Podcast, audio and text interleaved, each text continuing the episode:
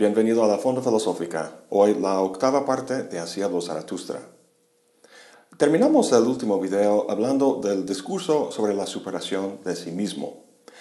Desde que Zaratustra inició su enseñanza del superhombre en el prólogo, el tema de la superación se ha tratado desde muchas perspectivas y contextos. Paralelamente, aquello que debe ser superado se ha tratado ampliamente también. Lo que hay que dejar por atrás es aquella cultura representada por el último hombre, los transmundanos, los despreciadores del cuerpo, el cura, la chusma, etc. En los próximos discursos, del 13 al 17 de la segunda parte del libro, continúa criticando ciertos aspectos del mundo contemporáneo. Sus blancos son educadores y científicos, doctos y poetas, pero la crítica aquí es más sutil estos no están de ninguna manera en la misma categoría que el último hombre y los transmundanos. De hecho, son héroes del pensamiento, con los que Zaratustra en alguna medida se identifica. En De los sublimes, dice que vio a un sublime, un cazador en el bosque del conocimiento, solemne y penitente de espíritu.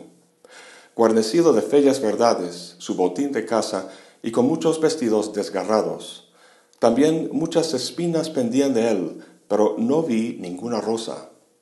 Esto de las espinas y la rosa me recuerda del nacimiento de la tragedia, donde Nietzsche habla de la relación entre lo dionisiaco y lo apolíneo. La belleza de la cultura griega, simbolizada con la rosa, no es gratuita, sino que brota de una experiencia de sufrimiento, simbolizada con las espinas. Hace eco de esta dualidad más adelante cuando dice que estos sublimes son como toros, pero que le falta ojos de ángeles, dualidad que a su vez hace eco de la relación entre el águila y la serpiente que vimos en el prólogo. Bueno, aquí en el discurso, Zaratustra parece comparar los logros del mundo moderno con la magnificencia de los antiguos griegos. No es poco lo que los héroes modernos han logrado, pero lo han logrado con demasiada violencia y esfuerzo. Su alma es tensa y su aspecto sombrío. Lo que más les cuesta, dice Zaratustra, es la gracia y la belleza.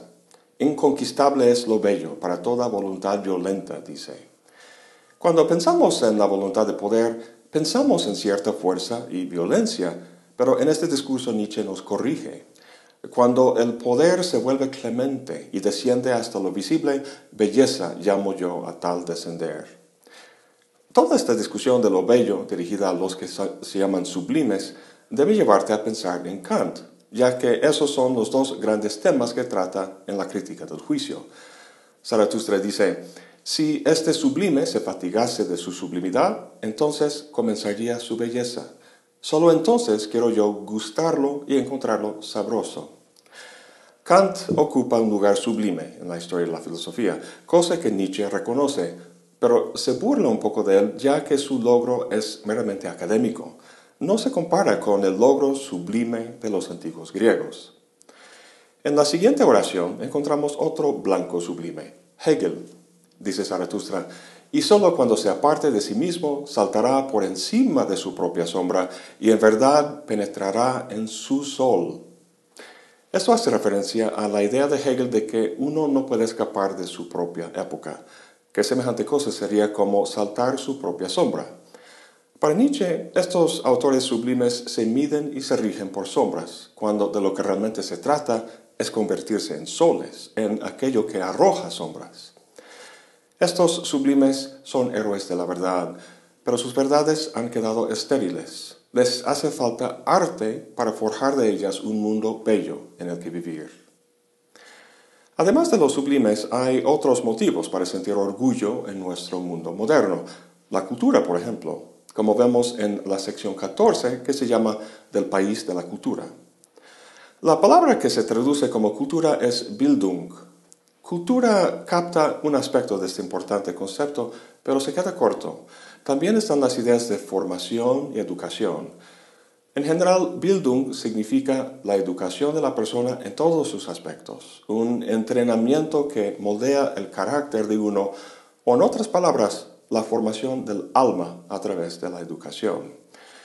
Es de esta palabra que viene Bildungsroman, un género literario que se refiere a una novela que dramatiza la educación o formación de uno, tal como se encuentra en La República de Platón, Emilio de Rousseau y el propio libro de Nietzsche que estamos leyendo. Se resalta el sentido de este concepto en la distinción que hacen los alemanes entre cultura y civilización. Los británicos y los franceses se caracterizan por civilización. Ostentan cierta sofisticación con sus teatros, cafés y museos que da un carácter cosmopolita a su vida social. Al alemán no le importa eso, porque donde ellos revolotean en la superficie de la vida, el alemán cuenta con un alma profunda, o sea, cuenta con Bildung o cultura.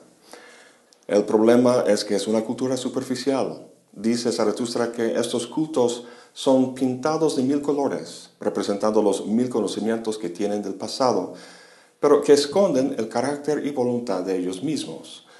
En una de sus obras, Oscar Wilde habla de un hombre que sabe el precio de todo, pero el valor de nada. Esto expresa muy bien el problema con el Bildung moderno. El hombre conoce todas las creencias y puntos de vista del pasado y con ello se cree progresista y liberal y listo para el futuro, pero no es más que un erudito estéril. En vez de la creación de la forma, lo que se tiene es la deformación de la erudición. Dice Zaratustra, vosotros habláis así, nosotros somos enteramente reales y ajenos a la fe y a la superstición. Así hincháis el pecho, ay, pero su pecho está hundido. Hombres cultos, pero sin pecho. Tanto conocimiento hace muy difícil que uno vea su propia época, impide la creación de una cultura realmente vital. El siguiente discurso se llama del inmaculado conocimiento. En latín, macula significa manchita, de modo que algo inmaculado no tiene manchas. Un conocimiento inmaculado en ese sentido es puro o objetivo. Sin duda, el orgullo del hombre contemporáneo estriba en parte en la ciencia moderna, la cual, en su búsqueda desinteresada por la verdad, ha eliminado la idiosincrasia y la superstición para lograr un conocimiento objetivo del mundo. El mismo Nietzsche encarnaba este espíritu en libros como Humano, demasiado humano y La Galla Ciencia, pero pronto llegó a ver la esterilidad de la mirada meramente objetiva, como la luz fría y reflejada de la luna, con la que aquí hace una comparación. La verdad, la mejor clave de interpretación para este discurso es su título. Literalmente traducido es del inmaculado conocimiento, pero se puede decir también inmaculada concepción, lo cual conota la misma idea y además hace referencia a la Virgen María. Ella no tuvo que ensuciarse con cuestiones corporales para concebir a su hijo, y ese es el punto de la crítica de Nietzsche en este discurso. Dice, también vosotros amáis la tierra y las cosas terrenas, pero vergüenza hay en vuestro amor y mala conciencia. Al rechazar su lado corporal, estos científicos puros interpretan la tierra como apto solo para el espíritu. En términos que vimos en la primera parte del libro, su pequeña razón hace caso omiso de la gran razón que la sustenta. En 1869, a la edad de 24 años, Nietzsche ocupó la cátedra de filología clásica en la Universidad de Basel. Durante los próximos nueve años vivió muy de cerca la vida de un académico universitario. El discurso de los doctos refleja su mala experiencia como intelectual profesional. La verdad no es un discurso difícil de entender, pero me gustaría comentar un par de metáforas que me gustan mucho. Dice que los doctos persiguen el conocimiento como si fuera un cascar nueces, fijándose de forma miope en pequeños problemas abstractos, metódicamente juntando los nueces en una pila de conocimiento. Me recuerda del parpadeo del último hombre, que reduce el flujo de la vida a instantáneas atómicas. Más adelante, Zaratustra dice, si se los toca con las manos, levantan sin quererlo polvo a su alrededor, como sacos de harina, pero ¿quién adivinaría que su polvo procede del grano y de la amarilla delicia de los campos de estío? Los eruditos académicos toman ideas y pensamientos del pasado, o sea, la amarilla delicia de los campos de estillo, ideas que eran vivos, pero que el académico ha arrancado de su suelo y que ahora en su mesa de trabajo los casca y luego los muela hasta reducirlos a un polvo muy fino, el conocimiento puro. Hay muchas metáforas más en este breve discurso, pero todas apuntan a la pequeñez y esterilidad de los pensadores modernos y su cultura. Como dice muy bien Rousseau en su discurso sobre las artes y las ciencias, volved entonces a la importancia de vuestros productos. Y si los trabajos de los sabios más ilustres y de nuestros mejores ciudadanos nos proporcionan tan escasa utilidad, decidnos lo que debemos pensar de esa multitud de escritores oscuros y de hombres de letras ociosos que devoran la sustancia del Estado sin provecho alguno. Resumiendo, en vez de un análisis del pasado que solo crea objetos aptos para un museo, hace falta una síntesis del futuro. Los poetas son creadores en ese sentido. En el próximo discurso pasa a hablar de ellos.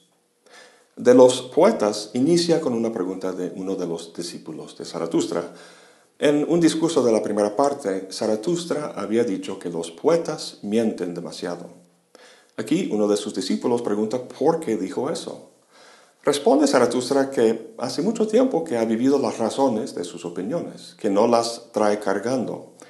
En todo caso, dice Zaratustra, si los poetas mienten demasiado, ten en cuenta que Zaratustra también es poeta. ¿Crees pues que dijo entonces la verdad? El discípulo respondió, yo creo en Zaratustra. Zaratustra responde, la fe no me hace bienaventurado, y mucho menos la fe en mí. En discursos anteriores, Zaratustra ha dicho que no quiere creyentes, no quiere ser el pastor de un rebaño, y ya había abandonado a sus discípulos una vez con la esperanza de que se diera esa transformación en ellos, pero hasta el momento parece que no. Con este discípulo trata de sacudir su fe para que juzgue las cosas por su propia cuenta. En la segunda parte de este discurso, Zaratustra sí da su razón de por qué los poetas mienten principalmente porque son ignorantes. Para ocultar su ignorancia, inventan fábulas de dioses y superhombres, lo cual le gustan a la gente porque son ignorantes también y no quieren tomar la molestia de estudiar y aprender.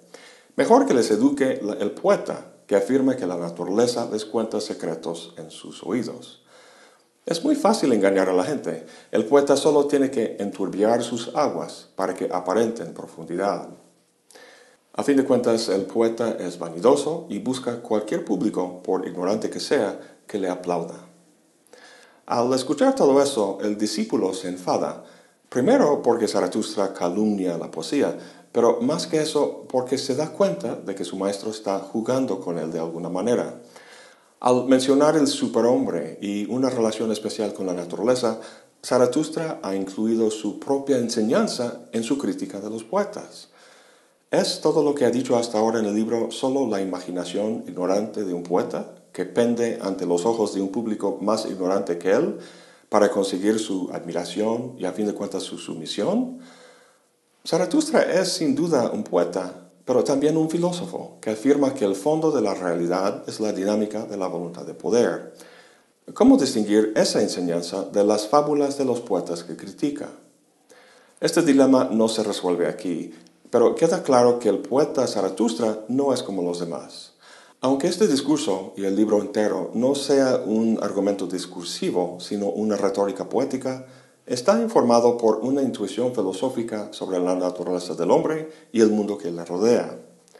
El Nietzsche que escribe este libro no es un filósofo académico, sino un filósofo poético, ya que sin el elemento poético, el filósofo se deteriora en un perverso del conocimiento inmaculado y la acumulación de hechos y datos.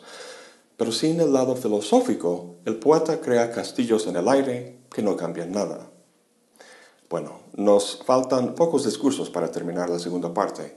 Eso lo haremos en el próximo video e iniciaremos la tercera parte, el clímax del libro, en la que da a conocer su mayor regalo a la humanidad, su enseñanza del eterno retorno.